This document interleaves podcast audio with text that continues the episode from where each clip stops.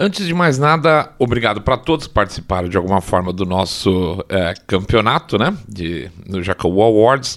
Seja votando em uma ou mais rodadas, seja comentando, dando sugestões. Foi realmente, pelo menos eu achei muito divertido.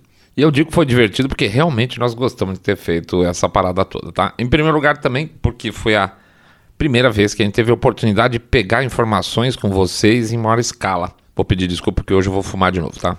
Uh, 3x4, então, o que, eu tô falando? Ah, sim, das oportunidades, que a gente 3x4 aí tem a oportunidade de fazer alguma enquete lá no Twitter, principalmente, se A ou B, ou qualquer coisa nesse sentido, para definir pauta, seja por curiosidade nossa mesmo.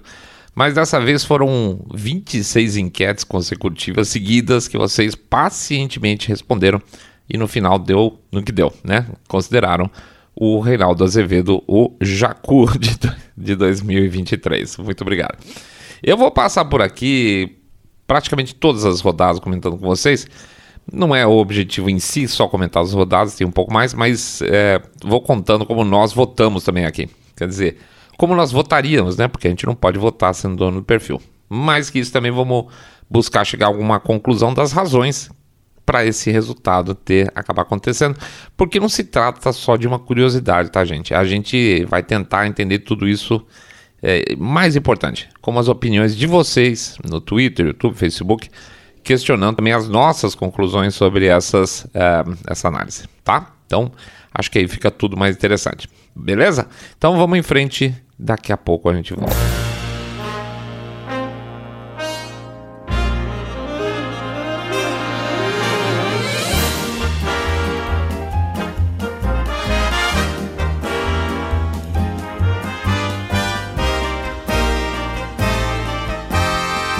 The winner is.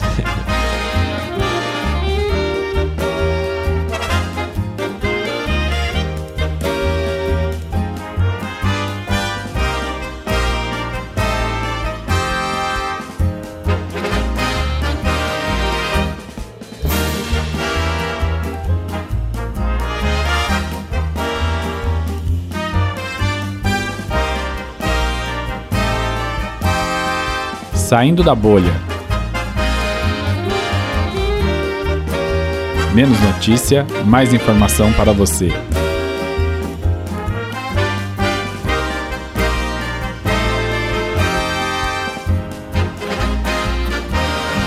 Antes de mais nada, é, me permito fazer, por questão de estrutura, basicamente, tá? Vou puxar o nosso jabá para o começo do programa.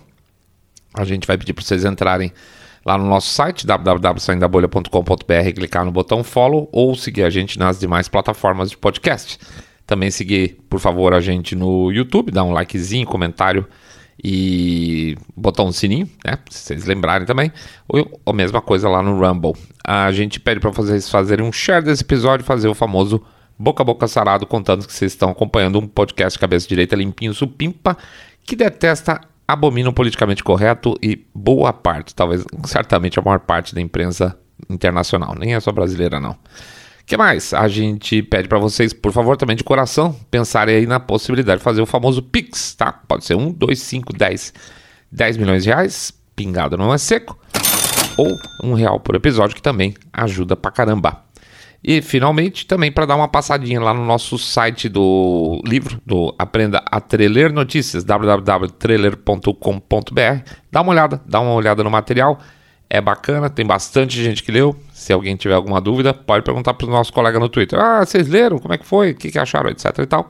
Eu acho que a, a, o retorno é positivo, tá bom? Então vamos em frente. Vamos lá, vamos falar do nosso é, Saindo da Bolha Jacu Awards. Muito bem. Acho que não parece, não, não leva jeito, mas tudo começou em abril, é, gente, já faz tempinho. Em abril a gente teve essa ideia de perguntar tudo para vocês, um monte de coisa. Chega de passar dados e só opinagem também. Tava na hora da audiência também opinar e fazer a gente entender.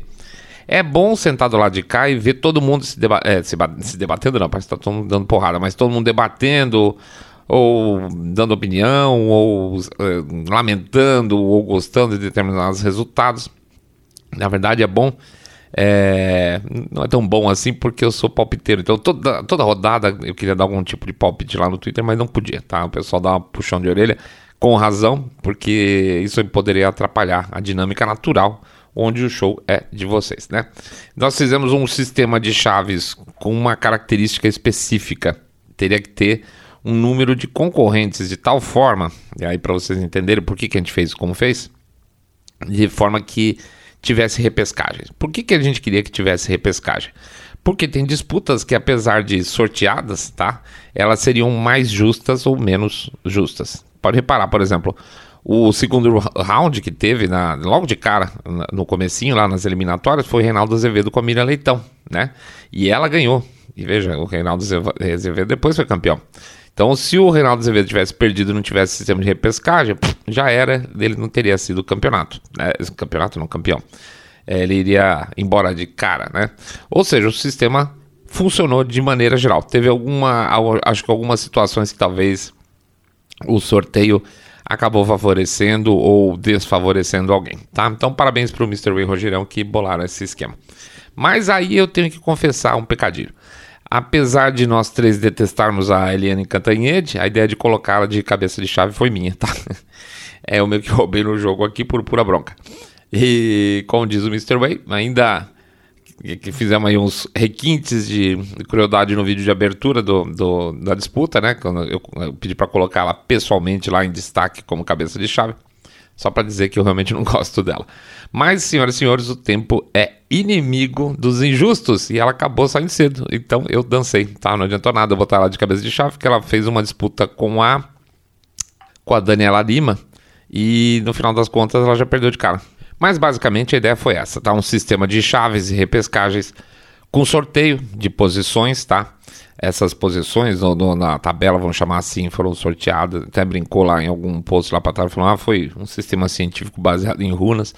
É, mas a única condição que a gente tinha desse sorteio é que ele seria refeito caso, é, num, numa disputa da primeira fase, caíssem duas pessoas do mesmo veículo, tipo Globo News vezes Globo News, coisas nesse sentido. Não poderia ter. É, e, e, obviamente isso é, vamos dizer assim, a gente não teria controle mais a partir da fase seguinte, lá para as quartas, né? Mas no comecinho, pelo menos, ter um de cada é, veículo lá para começar. Como disseram algumas pessoas, realmente o sorteio deixou o lado esquerdo, não sei se vocês vão lembrar, o esquerdo das chaves na tabela, mais pesado que o direito. É verdade. Mas eu acho que, mais uma vez, aqui o sistema de repescagem deu uma corrigidinha nisso, à exceção de um caso que vamos mencionar aí para frente, tá bom? Então vamos analisar aí a corrida, como é que aconteceu e o que, que a gente votaria e por que, que a gente acha que foi legal ou não foi legal. Bom, primeira, a primeira rodada foi o, o Guga Chakra com o Caio Blinder, tá? Ela foi uma, uma rodada razoavelmente movimentada. É, o Guga Chakra ganhou fácil, com 75%.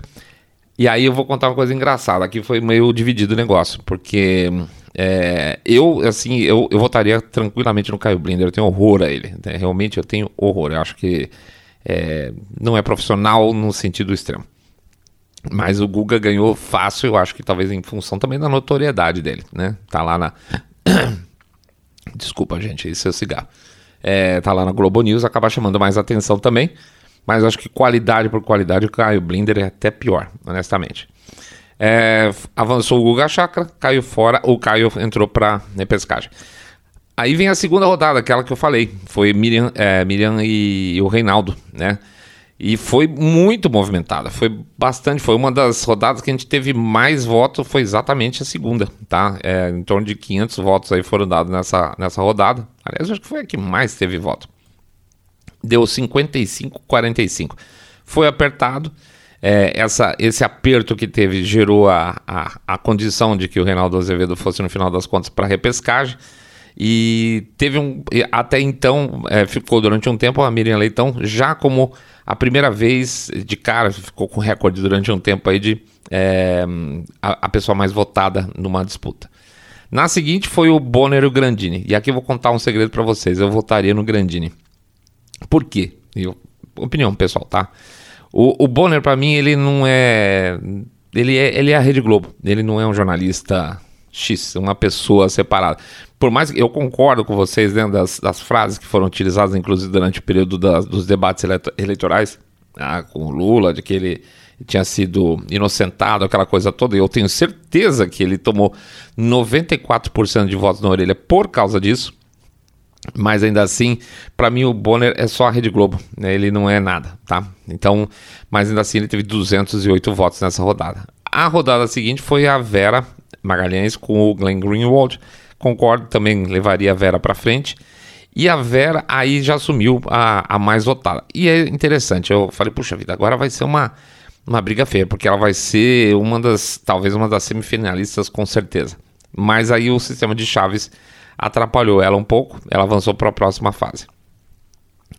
Na rodada seguinte, foi Diogo Schelp com a Basília. É, ficou meio apertado, o, a Basília avançou, o Schelp ficou. Para mim, eu não sei. Tá? Vocês foram valentes, vocês foram heróicos. Para mim, eu não sei quem que eu votaria, não. É bem complicado esses dois. Avançou Basília, ficou Schelp. Rodada seguinte, Panunzio e Natuza. Natuza levou fácil 65% dos votos do Panunzio com 34. Eu votaria no Panunzio porque eu detesto o cara, tá? Não é que eu não é que eu tenho ódio, é que eu detesto. Acho que, bom, tanto que ele não tá em lugar nenhum até onde eu sei agora. Avança o seguinte, a rodada Sadi versus Mitre. Tô com vocês, 82% para Sadi, 18% para o Mitre. É, ela foi bem votada, teve 197 votos nessa rodada, merecido ir para a fase seguinte. O embate seguinte foi a Renata Vasconcelos com Hélio Schwartzman. É, 84% para Renata Vasconcelos e 16% Schwartzman. Eu votaria no Hélio Schwartzman, vou ser franco. A, a, só aquela matéria lá que ele desejando a, a morte do Bolsonaro, poderia ser qualquer um, tá? Poderia ser eu desejo a morte do Lula, eu desejo a morte do Bolsonaro, eu desejo a morte do, sei lá, Tarcísio. Para mim isso não é jornalismo e para mim é ser o suficiente para ele estar tá fora. Mas de qualquer forma foi Renata Vasconcelos que por sinal avançou bem na, na disputa. Aí a seguinte foi a Daniela Lima com o pontual. Fácil, né? Barbadíssima. A Daniela Lima teve 89,6%, ou seja, 90% dos votos contra 10% o pontual. Merecida. Ficou lá entre as mais votadas da primeira fase. Nessa primeira fase, então, é, a Daniela teve 276. A Vera teve 281 votos e a Miriam teve 273. Mostrou aí que eram certeza, estava com um jeitão de pessoas que caminhariam para final, a final. A gente ficou de olho nessas votações aí, tá? que mais? A seguinte foi Mônica Bergamo com Sardenberg, caiu no fim de semana, foi menos voto, teve menos voto também, mas ainda assim a Mônica Bergamo bateu recordes aí, foi 92,6% dos votos, tá? E o Sardenberg 14, foi o cara que teve menos votos durante o processo todo, até, até aquele determinado momento. Seguinte, essa, para mim, de verdade, era uma das mais difíceis, que era a Amanda Klein e o André Trigueiro. Porque a Amanda Klein, ela faz um papel, para mim, esperado de... É, como é que eu posso dizer? Pseudo-jornalista pro, é, com cabeça progressista.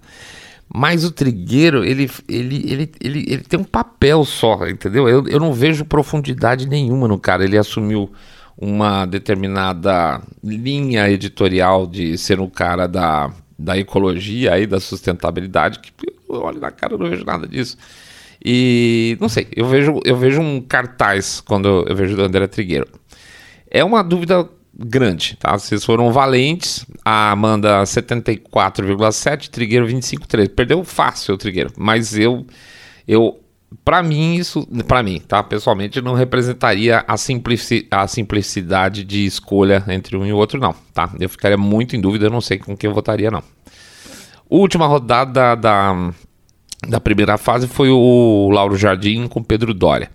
E aí ganhou 85% o Lauro Jardim, 15% Pedro Dória. Acho que é isso aí mesmo. O Lauro basicamente tentou derrubar um presidente, então ele, como jornalista, pode entrar facilmente aí para o Jacu para a próxima fase. Apesar de que o Pedro Doria está dentre os meus jornalistas mais.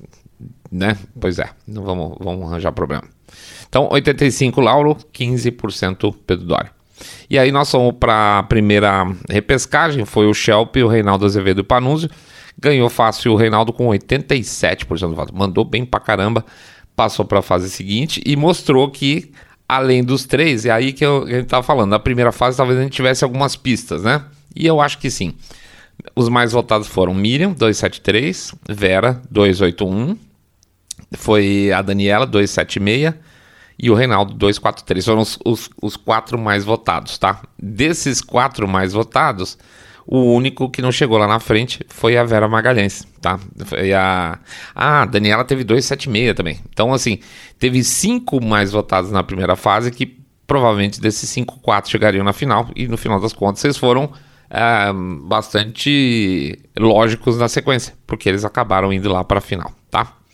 Quarta de final, Miriam e Guga, tranquilo, barbada. Miriam Leitão levou com 86 a 14. A rodada seguinte, nas quartas, Bonner e Vera. Deu a Vera Magalhães, concordo plenamente com vocês, 55-45. Depois foi Basília versus Natuza. Foi apertado, 56-44. É, Natuza avançou, na verdade. E eu concordo. Acho que pela disputa entre as duas, tô de acordo com vocês. Aí a Andrea Sadi com a Vasconcelos, avançou a Vasconcelos. Aí eu, eu para mim é o mesmo caso do Bonner, tá? Eu não vejo a. É, se o Bonner eu não vejo como jornalista de verdade, é simplesmente uma, um, um, gravador que fala coisa da Globo lá na frente, a, a Vasconcelos, Renato Vasconcelos, então é assistente de gravador, tá? Então, entre as duas, eu ficaria provavelmente com a Andrea Sadi. Aí a a disputa seguinte foi entre Cantanhede e Daniela. E não tinha jeito, né? Eu falei lá, eu tentei é, dar uma força para Cantanhede para ela ir mais para frente, mas ela caiu com a Daniela ali, mas não tinha como, eu concordo com vocês. 75 para Daniela, 25 para Cantanhede. Que mais? Aí nós tivemos a Mônica Bergamo com a Amanda Klein. A Amanda Klein é, levou 55-44, é, 46, perdão. É isso? É, 55, 46. Não, 55, 45, né, gente? Pô, que conta louca essa minha de 100%. Levou a Amanda Klein, estava esperado, apesar de que no conjunto da obra eu prefiro, eu mandaria a Bergamo mais para frente, tá? E aí nós tivemos o Lauro Jardim com o Reinaldo Azevedo. Também foi uma chuva de pedrada. Você vê que o Lauro Jardim tinha ganhado bem do Pedro Dória, mas aí quando chegou o Reinaldo Azevedo não dava. Deu 96, eu acho que foi a foi a maior chulapada que teve no campeonato todo foi Reinaldo Azevedo com Lauro Jardim. 96 a 4. E com isso foram só nove votos para Lauro Jardim. Foi o menos votado a partir da na, quarta, na segunda fase. E aí nós tivemos a nossa segunda repescagem, André Sadi, Bergamo, Mônica Bergamo e Bonner. E quem avançou foi a Mônica Bergamo, concordo com vocês plenamente por aí também. Bonner cai fora. Aí chegamos na semi, é, na semi aí já não tinha mais repescagem, não tinha o que fazer. E dançou quem? A primeira rodada foi Vera Magalhães e Miriam Leitão. Eu imaginei que a Miriam avançaria, apesar da Vera, olha, ser um jogo duro. Talvez se a Vera tivesse uma outra, mais pra frente, ali numa outra rodada que a gente vai comentar pra frente, eu acho que ela avançaria. Mas ficou Vera e Miriam, a Miriam Leitão com 72 e a Vera Magalhães com 28. O segundo classificado para sinais foi entre Natuza e Reinaldo, foi fácil também, barbadíssima, 88% para Reinaldo e 12% para Natura. Natura é ótimo, Natuza. E aí na seguinte foi Renata Vasconcelos Daniela, também Daniela Lima também barbadíssima, de acordo com vocês, 80% Daniela e 20% Renata Vasconcelos, gravador caiu fora, assistente de gravador, né? E por fim, Amanda uh, Klein e Mônica Bergam. Talvez se a Vera Magalhães estivesse em alguma dessas posições, Amanda versus Vera ou uh, Mônica Bergamo versus Vera, provavelmente a Vera Magalhães teria ido para a final. Mas ficou lá, Amanda, uh, Amanda Klein e Bergamo, e foi bem apertadinho lá, 53 a 47. E foi para a final, então, no final das contas, final, final das contas, a Miriam Leitão, o Reinaldo, a Daniela e a Mônica Bergamo. E aí foi interessante que teve, quase teve algumas mudanças no dia da final começou com a. Na verdade, quem começou na frente nas primeiras horas foi a Miriam Leitão, e bem na frente. Aí o Reinaldo Azevedo foi assumindo, foi ganhando ponto aí, ultrapassou, a Miriam Leitão foi caindo e a Daniela Lima foi crescendo. Eu até achei que num determinado momento a Daniela Lima ia passar, mas não, depois a Miriam Leitão recuperou as, e garantiu a sua segunda posição. Final do nosso campeonato de quem é o mais jacu de 2023 da imprensa brasileira. Reinaldo em primeiro. Segundo lugar, Miriam Leitão. Terceiro, Daniela Lima. Quarto lugar, Amanda Klein. E, e, de verdade, é isso mesmo. Perto dos, dos, três, ela era café com leite. Seria interessante ver o que aconteceria com a, a, a Vera Magalhães. Eu tô quase botando uma enquete no ar para ver se, se tem alguma coisa acontece diferente ou se a Vera teria um número de é, votos um pouco diferente. Mas tá, tá validado, tá? O resultado é Reinaldo, Miriam, Daniela, Amanda. Deixa eu falar um pouquinho sobre isso tudo aqui.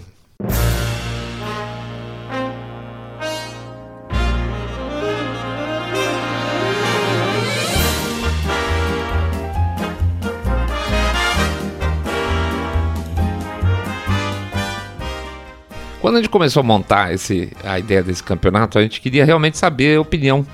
É, como, é que, como é que vocês viam? Que tipo de jornalismo era mais é, deletério para vocês? É, ter uma opinião, ver como é que funcionava isso na cabeça de cada um. E, inclusive, a gente sabia que, de certa forma, determinadas é, figuras que tivessem mais exposição em mídia talvez tivessem mais chance de ir pior, porque hoje em dia você, sendo jornalista, com raras exceções, Quanto mais estiver escondido, melhor. É, mas a gente queria dar uma olhadinha nesse sentido, como é que funcionava. E uma das coisas que a gente pensou muito a respeito é como é que as pessoas iam reagir com, dentro de determinadas disputas, tá? Sei lá, por exemplo, pego aqui é, uma que tem, sei lá, a Mônica Bergamo versus Amanda Klein.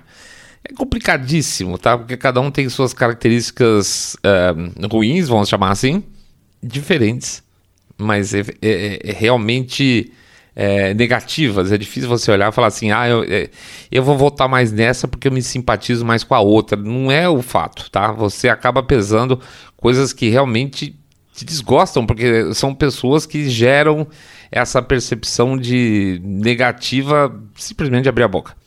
É, como é que a gente. O que, que a gente consegue extrair basicamente disso? Dentro do conceito aí nosso de trelê, a primeira coisa que a gente olha é que a gente botou 25 jornalistas em que a gente não pode confiar como fonte.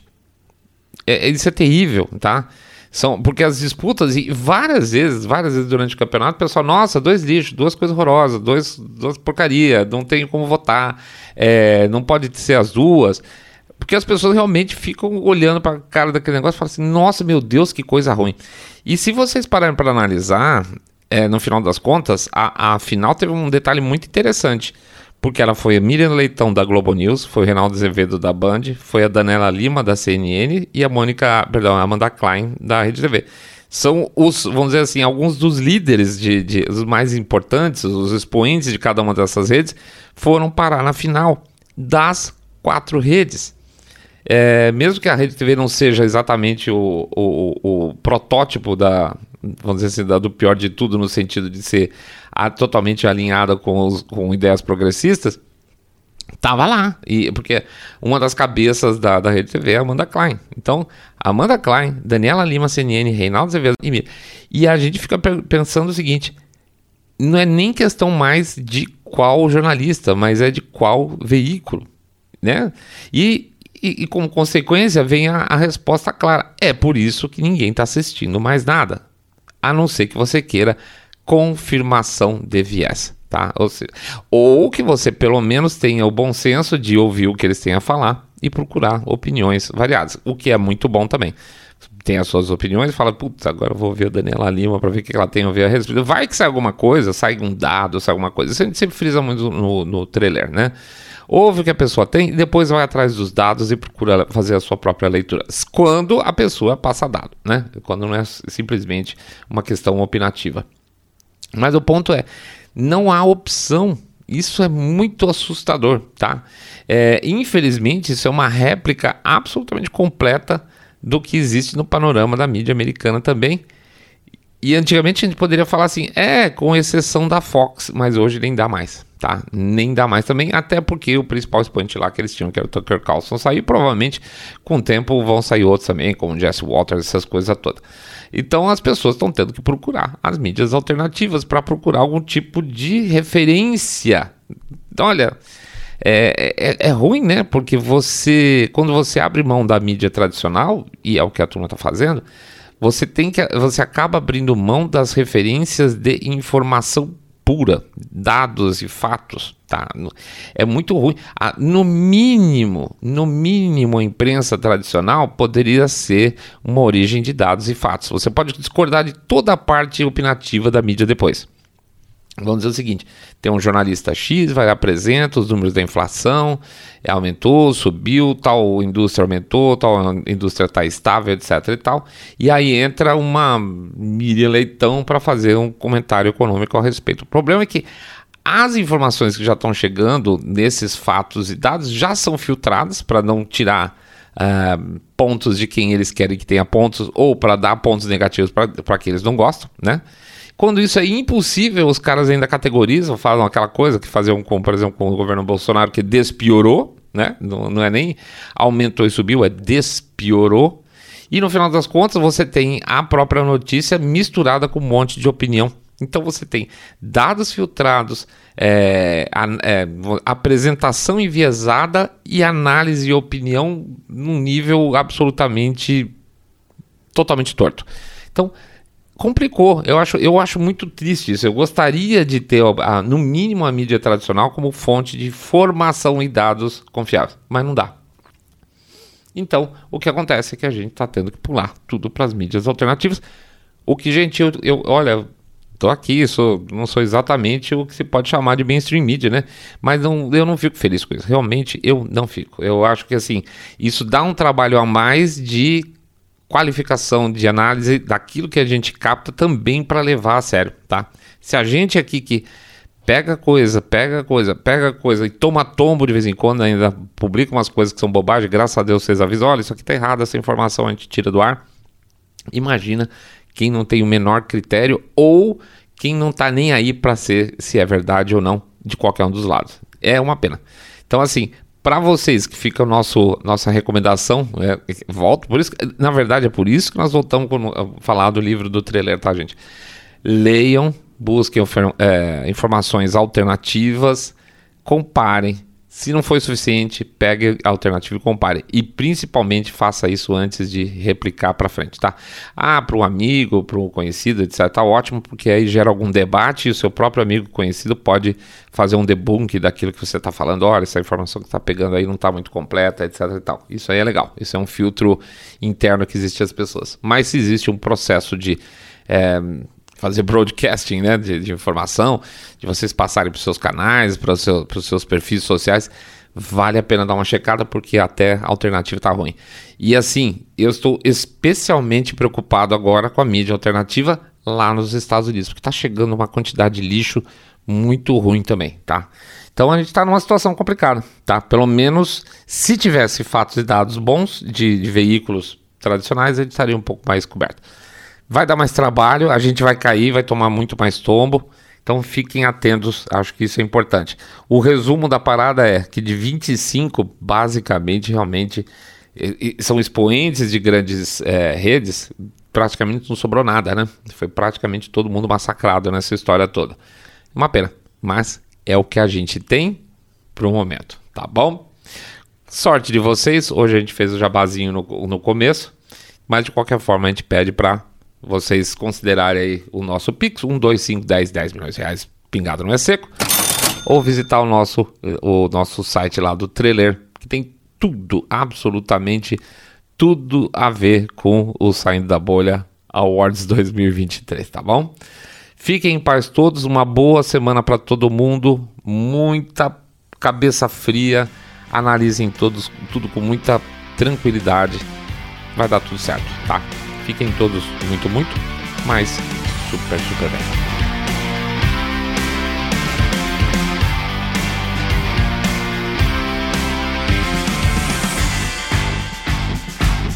Saindo da bolha.